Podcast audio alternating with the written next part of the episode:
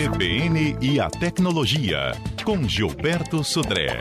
Compartilhando a internet com o vizinho. Pode ser uma conta fácil, né? É, exatamente, Fernanda. Muita gente com, contrata aí um plano de banda larga e compartilha com seu vizinho via cabo, via compartilha a, rede, a, a senha da rede Wi-Fi, né?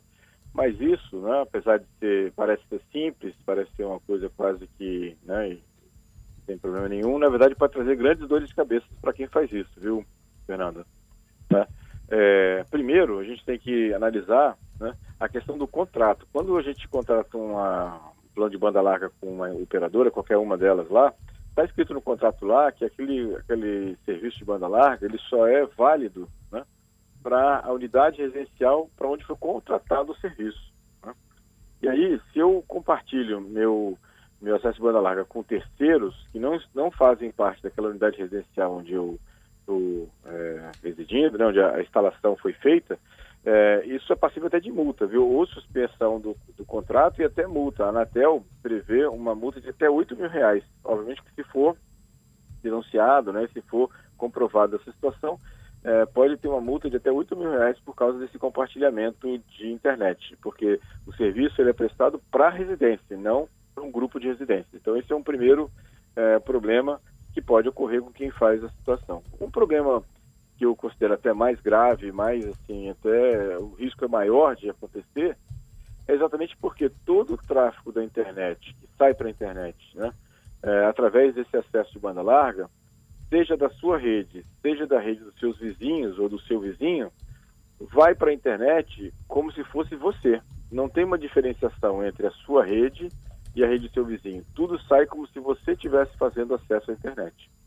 E aí o que acontece? Acontece que se alguém na rede do vizinho, né, ou dos vizinhos, fizer alguma coisa ilegal, ou algum tipo de ação ilegal na internet, quem vai estar registrado que fez aquela ação foi o seu acesso à internet. E quem vai responder, pelo menos inicialmente, pelo, pelo processo, pelo caso, vai ser você. Então, ou seja, caso tem uma fraude na internet e essa fraude foi feita a partir do seu é, acesso de internet, é, quando fizerem o rastreamento, vai, vão chegar à conclusão que partiu do seu acesso de banda larga. E você que vai ter que ser chamado a explicar né, nessa situação. E como hoje você não tem, é, ninguém normalmente mantém log, né, ou seja, o registro de que tráfego veio de que máquina dentro daquela rede, vai ser uma, uma, uma dor de cabeça para você ter que explicar que não foi você ou que é, tem que talvez analisar suas marcas para provar que você não que você não tinha interesse naquele naquela questão, né?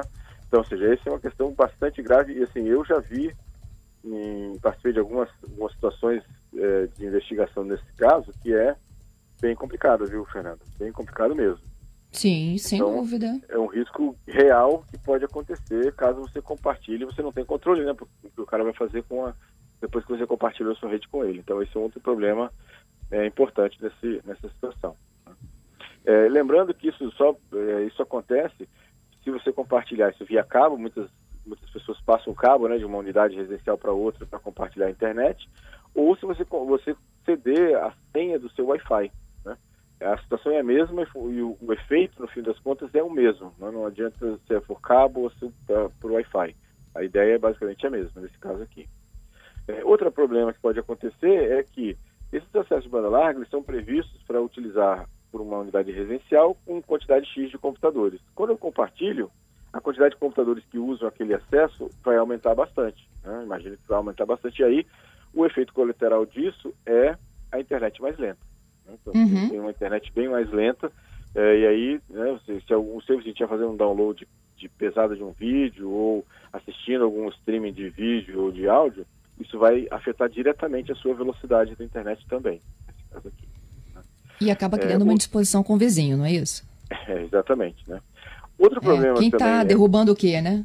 Bom, outro problema que eu considero bastante grave, Fernando, também é como todos os computadores da sua casa e do seu vizinho vão estar na mesma rede, né, ou seja, vão estar compartilhando a mesma infraestrutura, caso um desses computadores seja infectado por um vírus, existe a possibilidade desse vírus se propagar para as outras máquinas que estão conectadas à mesma rede. Então, veja, se seu vizinho lá pegou um vírus é, e foi infectado um vírus no computador dele, esse vírus pode, através da rede, infectar os outros computadores da sua casa também. Então, veja que também é um, é um, é um risco que existe, né? E não é pequeno esse risco também, né?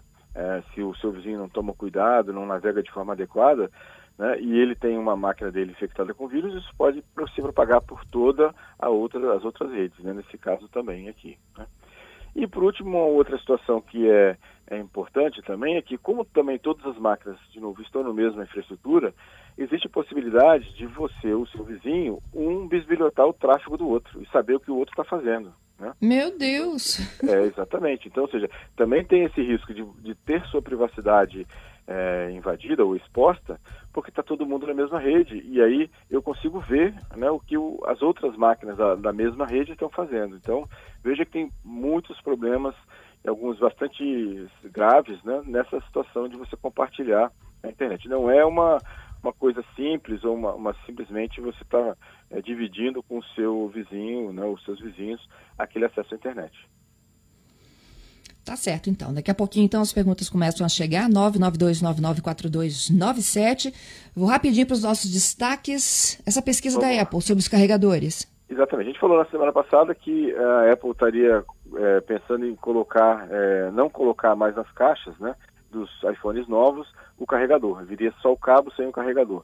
Pois agora, essa semana, depois dessa polêmica instalada sobre a possível remoção dos carregadores dos, dos iPhones novos, né, a Apple resolveu fazer uma pesquisa, né, com alguns dos seus clientes, inclusive clientes brasileiros, perguntando se eles têm os, os, os carregadores antigos e o que, que, eles achariam de não vir nos, nos iPhones novos, né, esses carregadores uh, para os aparelhos novos né, nessa situação. Então, em se tratando da Apple, a gente nunca sabe o que vai acontecer. É possível que pode ser que tenha um, um aumento de preço nas versões com ambos os acessórios, né, com o fone e mais a, o, o carregador.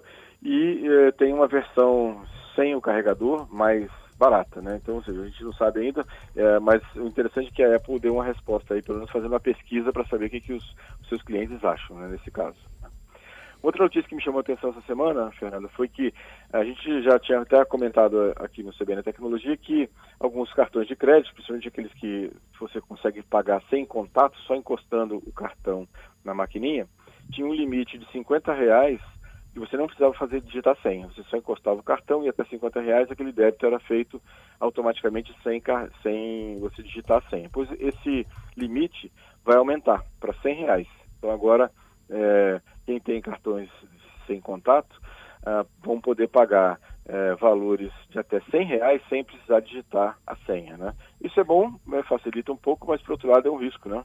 De você ter uh, alguém eh, capturar essa, essa informação do seu cartão e fazer um débito de até 100 reais sem que você precise digitar a senha. A senha. Uhum. Né? Isso.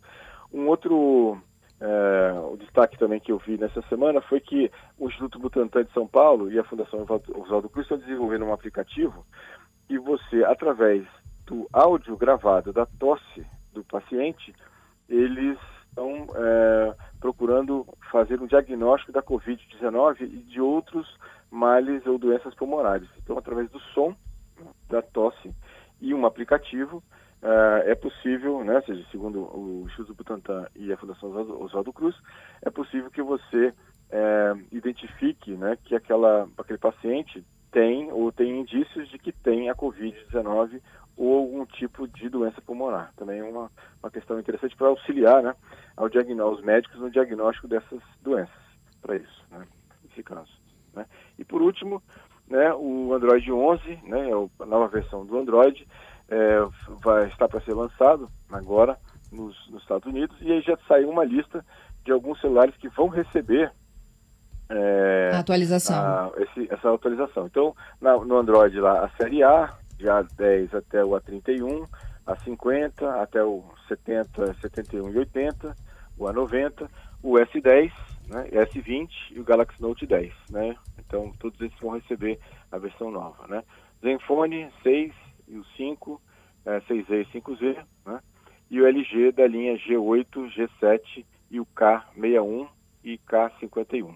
E todos esses vão receber é, a versão nova do, do Android. No caso do Motorola, a, a linha Edge, é, a linha Razr e a linha G8 vão receber também a versão nova. Então, interessante aí quem usa esses, esses aparelhos é, em breve, né, se talvez não, não tão breve assim, mas em breve, é, vão estar aí com aviso de atualização do Android né, nos, nos seus aparelhos. É isso aí. O Francisco, ele configurou o bloqueio do equipamento Android dele por desenho e biometria. Só que ele esqueceu qual era o desenho. Existe uma outra forma de desbloquear o celular? Então, ele, ele usa, né? ele, é, segundo a, a, a, pergunta dele, ele fala que ele, ele também tinha configurado a biometria. Então ele está desbloqueando o aparelho dele através da biometria, mas ele queria retirar esse bloqueio por desenho. Muito bem, Francisco, você consegue abrir o aparelho com a biometria, é só você chegar lá, você não precisa resetar o aparelho, você vai lá na configuração né, do aparelho e consegue é, retirar a, a essa, esse bloqueio por desenho fica só a biometria, por exemplo. Ou se, se a versão do Android não te permitir esse tipo de desbloqueio, de retirada desse desbloqueio de desenho, o que você pode fazer, já que você tem acesso ao aparelho por biometria, é fazer um backup né, de, de todos os seus dados e aí sim você pode resetar sem perder os dados do seu aparelho. Então, são duas, duas sugestões aí que você pode é, encaminhar para resolver o problema aí da, é, desse bloqueio que você não lembra mais como é que é o, o desenho, né, para o desbloqueio do aparelho. Bom, tenho mais aqui perguntas. Estou dois minutinhos do repórter CBN. Vamos tentar responder o que der aqui. É, o Antônio, ele me pergunta se